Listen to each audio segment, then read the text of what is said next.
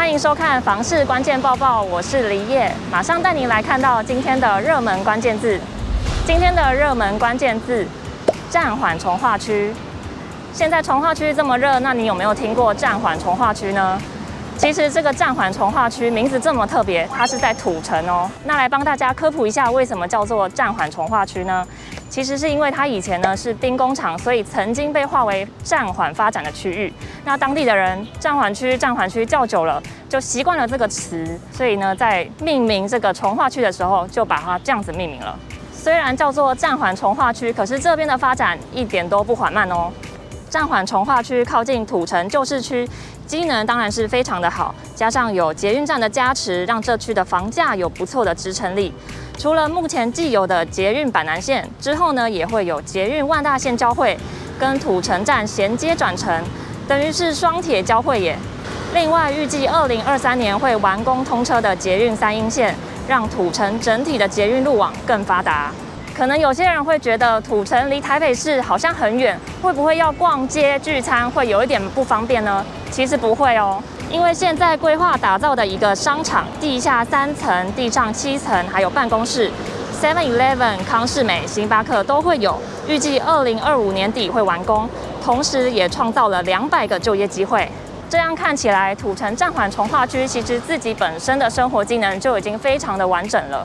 未来你不用出土城，就可以解决你生活上食衣住行娱乐的大小事情。那在地的房产业者又是怎么看这一区呢？在地房产业者表示，土城暂缓重划区中有不少中小坪数的产品，所以吸引很多首购族小家庭。另外，也有四房这种大坪数的产品可以选择，所以有在地的换屋族来购屋。而原本住在台北市公寓的退休族，考量到这边的价格比台北市更便宜，又想换新的电梯大楼，加上这边也临近土城医院，所以前来购屋。今天的精选新闻来看到，知名作家琼瑶也成为搬离天龙国的脱北者之一了。琼瑶位于大安区的旧居可园即将要拆除进行危老改建，而她也已经搬到新北的淡水居住。这也反映出近年不管是老或少，纷纷成为脱北族的现象。目前台北市脱北潮持续，根据内政部的数据，二零二一年全台人口净迁出最严重的十名都在台北市。其中第一名就是大安区，有一万多人。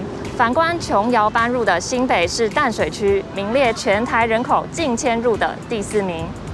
再来，可能也是跟脱北族有关了。如果你有头期款两百五十万，不买双北买桃园，那你会选择青埔还是八德呢？有些人认为，考量未来机能，青埔 A 十八附近应该比较好。但是青埔现在有很多投资客。预售屋跟新古屋价差不小，那也有人认为八德的扩大重划区，捷运有机会在二零二七年完工，再加上未来有医院交流道，增值的可能性高，认为在这边投资一间新古屋是个不错的选择。最后来讨论看看，如果住在无尾巷，你觉得是加分还是缺点呢？有很多人想到无尾巷都会觉得风水不好，不好停车、会车，或是担心消防安全的问题。不过，房产专家张新明则是解释，那是因为无尾巷太狭窄的话才会这样。那如果无尾巷的深度没有超过二十公尺，巷距有六公尺以上的话，居住品质反而是加分的。今天的买房卖房，我想问，有网友在社团中发问：房贷缴清之后，是不是一定要去元代银行申办清偿证明呢？网友几乎一面倒的都是提醒，房贷缴清一定要拿清偿证明文件。不然房子还不算是你自己的。不过对于要不要去涂销，就有两派说法了。有网友建议要去涂销，日后跟银行往来，名下有一笔没有设定的房产，条件会好很多。但也有网友认为，只要保管好清偿证明，不要涂销，随时可以再借，不用再缴一次设定规费，还有银行的手续费。设定不涂销还可以保护产权，不会被诈骗集团以伪造权状过户。你还喜欢今天的内容吗？不要忘记帮我们按赞、订阅，还有开启小铃铛，也别忘了打开下面的资讯栏，看更多的资讯哦。